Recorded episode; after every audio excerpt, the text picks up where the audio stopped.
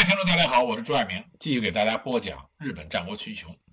上一集我们说到，陶行房再次出征安艺国，那么他说服了毛利元就，背叛了尼子家，重归大内家的麾下。公元一五二五年四月四日，陶行房率领大内军从鹰尾城附近的盐户尾的镇所出发，绕过属于武田光和势力范围的大田川河口以及仁宝岛。在广岛湾东岸的矢野浦登陆。四月七日，陶行房针对武田光和麾下的阿曾沼家和野间家，在矢野乡一带放火。阿曾沼和野间都各自的守城不出。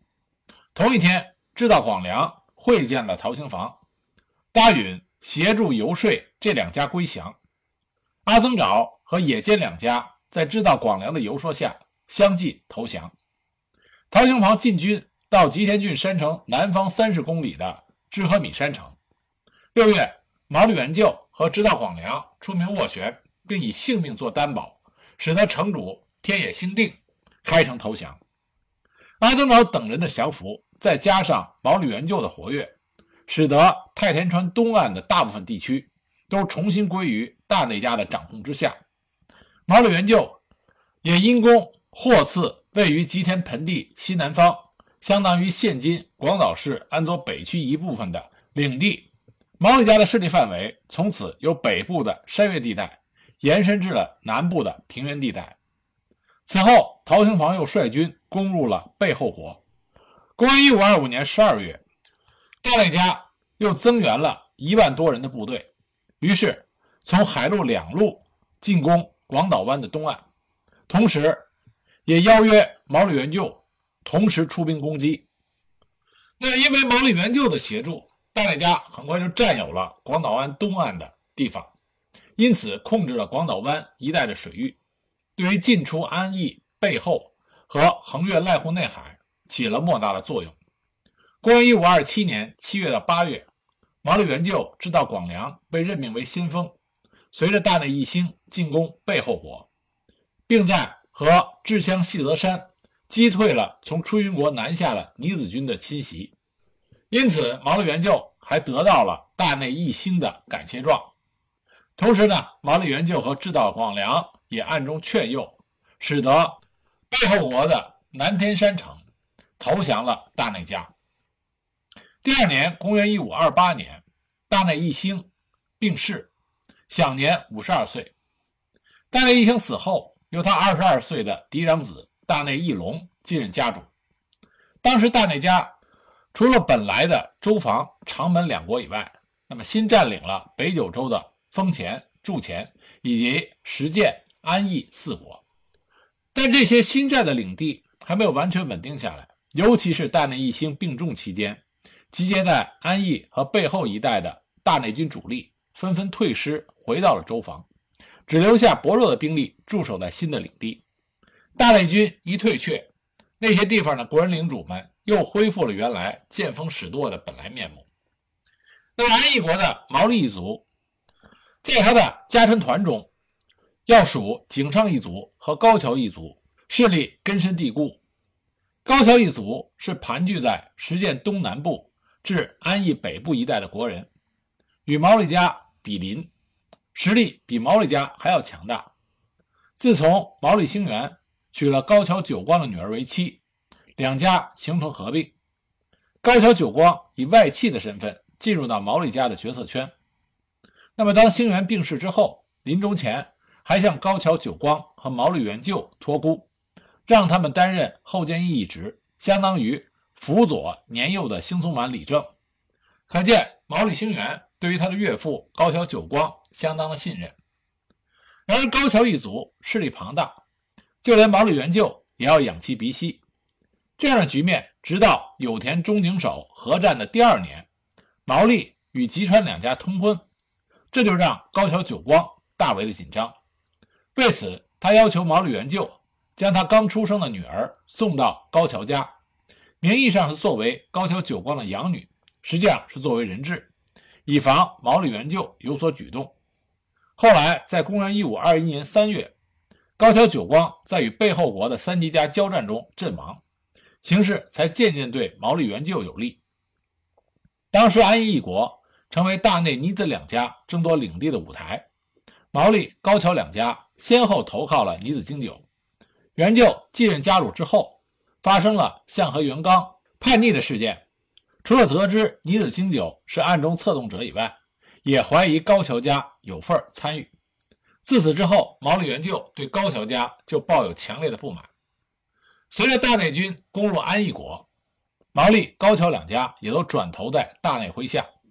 然而，在大内义兴死后，松尾城主高桥重光立即就背离了大内家，改投尼子家。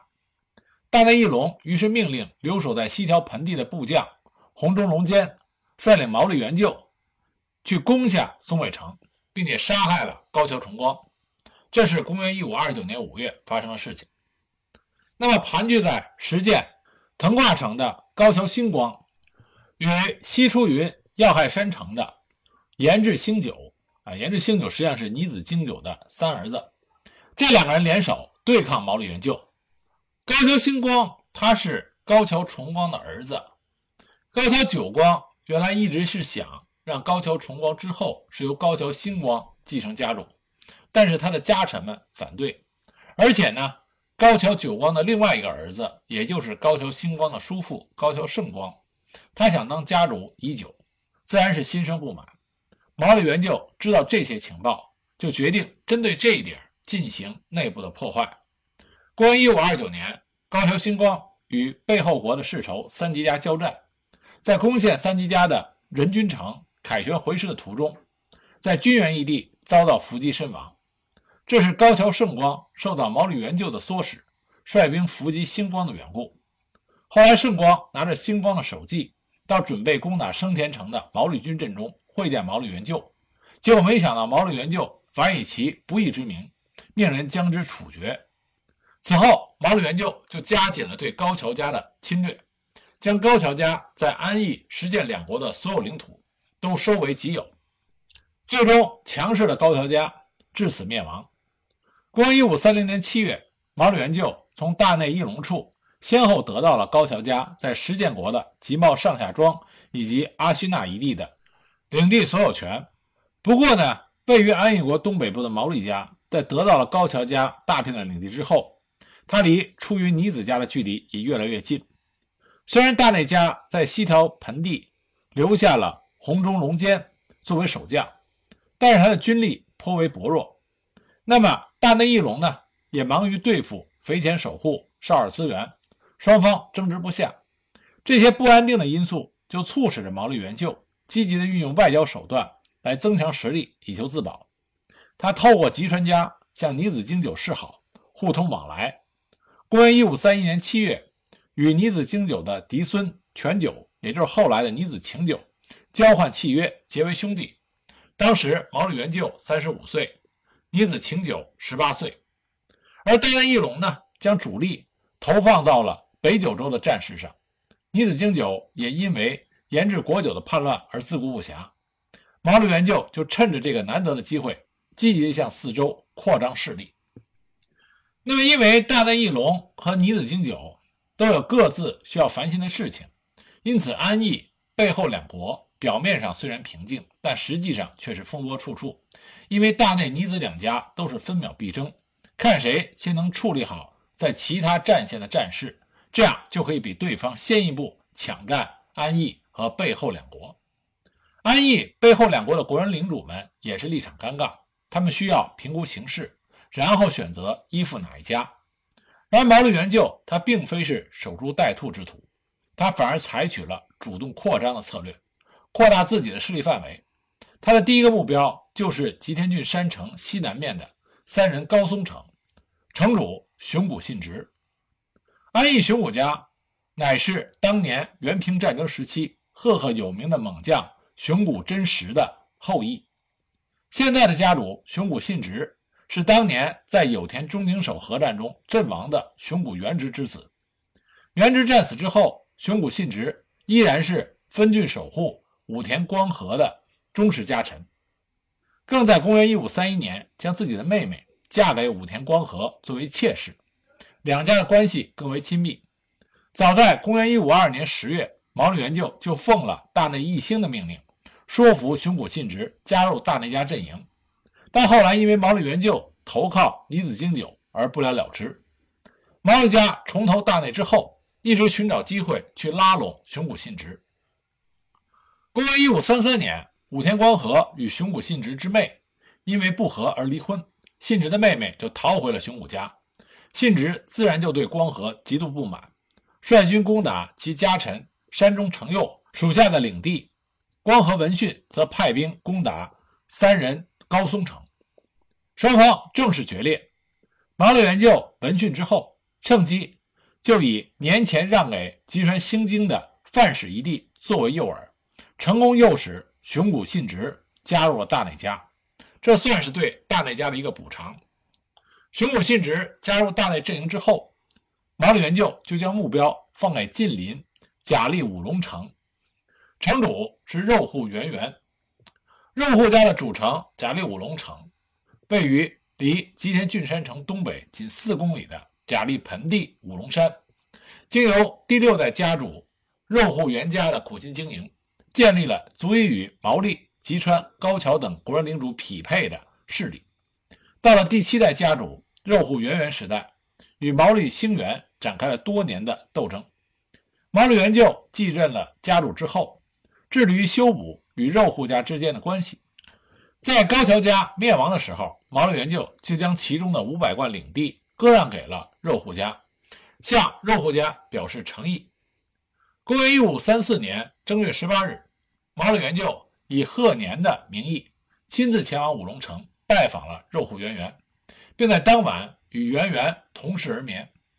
虽然两家长时间处于敌对关系，但是这两人之间却显得毫无戒心。这次会面，他们更加约定将毛利元就的女儿嫁给源元的孙子龙家。自此，两家化敌为友，消除了毛利家后顾之忧。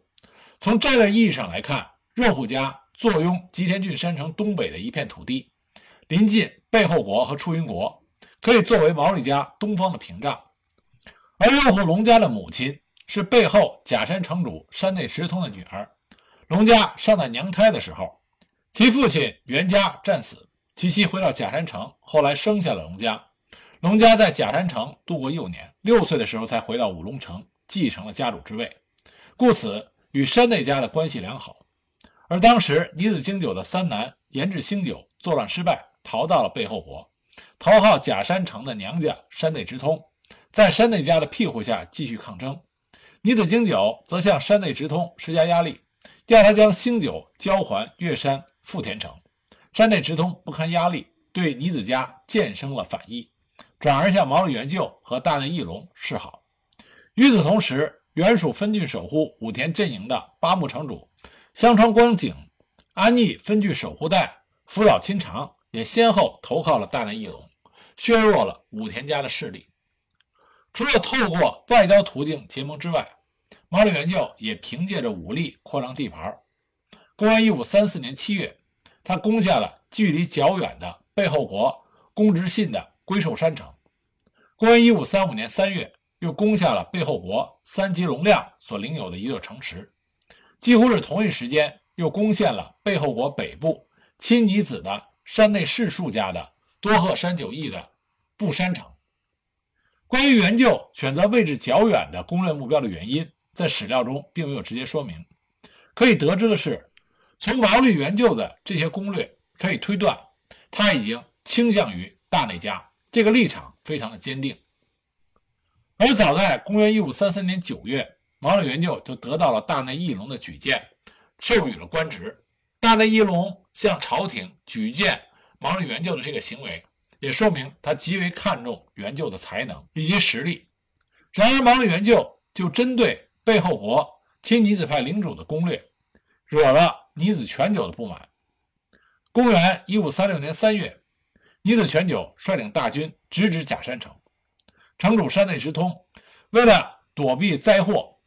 就将家主之位让给了外孙，那他外孙是多贺山家的孩子，就这样，山内家和多贺山两家合二为一。那么多贺山家呢，本来是倾向于女子一方的，这样一来就等于把整个的山内家都投降了女子家。山内家和多贺山这两家的领地位于背后国的北部，刚好夹在毛利家以及出于尼子家中间，战略意义重大。如果能够拉拢山内家成为盟友，就可以作为毛利家的屏障和缓冲，抵挡尼子家的侵袭。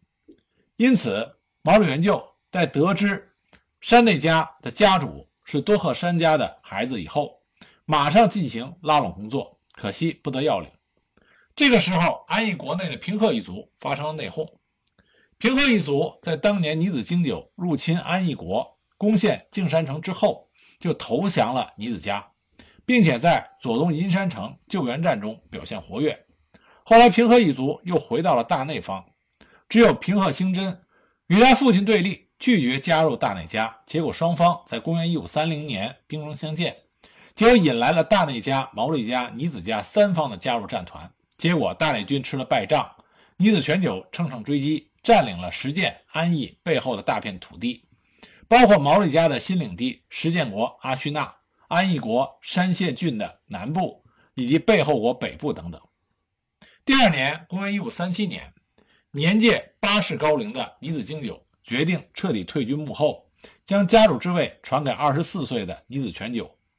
尼子全久一登上舞台，就采取了积极扩张政策。恰逢幕府在京都受到法华一揆的困扰，就下令大有、大内、尼子等等西国大名上洛支援。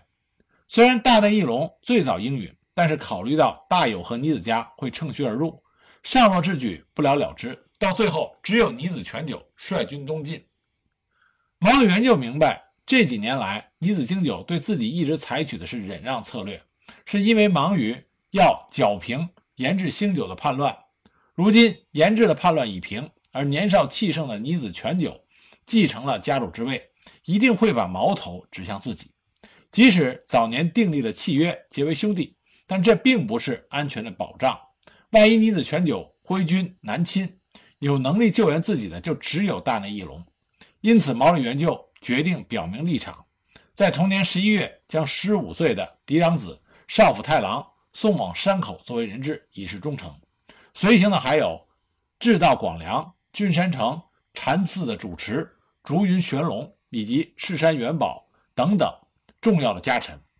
一行人抵达山口大内使馆，而在十二月一日，大内义隆对此表示非常的欢迎，并在同月十九日替少府太郎举行了元服仪式，将自己名讳的“龙”字赐予了少府太郎。取其名为龙源，这就是后来的毛利家家主毛利龙源。此后，龙源滞留在山口长达四年，大内义隆宠爱有加，视如己出，直至尼子全久攻打吉田郡山城，龙源才离开了山口。这四年的生活对于毛利龙源来说十分重要，足以影响日后龙源以及整个毛利家的命运。尼子全久的东进势如破竹，只用了两年时间，就先后平定了。淡马、备前、美作、波摩、备中五国。然而西面的毛利和大内两家令他感到芒刺在背，于是就授意亲尼子家的吉川兴经和小笠原长隆对毛利元就实行离间计。讹传大内义隆对毛利家怀有疑心，使得两家互相猜疑。这样一来，将来要攻击毛利家的话，大内义隆便不会出兵相助。可是毛利元就并没有中计。他在公元一五三九年九月，派遣羽禅寺的主持竹于全龙会见了大内义隆，将吉川、小笠原两家寄过来的密函交给了大内义隆，再次表明对大内家的忠诚，并且透露希望在遇袭击的时候，大内义隆能够出兵救援的意愿。大内义隆也表示对毛利元就没有半点疑心，作为回应。公元一五三九年十一月，尼子全久完成了东征之举。但是实践、大森、银山却落入了大内义隆手中，为此双方的斗争再次表面化。在尼子家的平定会议上，尼子全久主张趁此机会攻打毛利元就，顺道使得安艺、石见两国的国人领主们臣服，打击大内家的势力。卧病在床的尼子经久以及他的弟弟尼子久幸则持反对意见，他们认为毛利家的力量今非昔比，不容忽视。加上背后有大内义隆和其他国人领主的支持，应该慎重为上。但是倪子全九认为这是懦弱的想法，而将他们的意见全盘否决，更指责倪子九幸胆小如鼠。出兵之事势在必行，倪子九幸一看改变不了主意，就提出了一个周密的军事部署，认真的对待对毛利家的攻击。可是呢，倪子全九他听信了浪人。井上丰后手的意见认为毛利元就不堪一击，就把尼子经久和九姓的谏言全部抛诸于脑后。公元一五四零年九月，尼子全久率领一万骑，浩浩荡荡地从越山富田城出发。事实上，早在当年的六月，新工党以及尼子九姓的部队就已经率先踏上了征途。可是他们没有想到，他们的对手毛利元就。绝不是一羽之辈，一场大战就此展开。至于谁胜谁负，下集再继续给大家讲。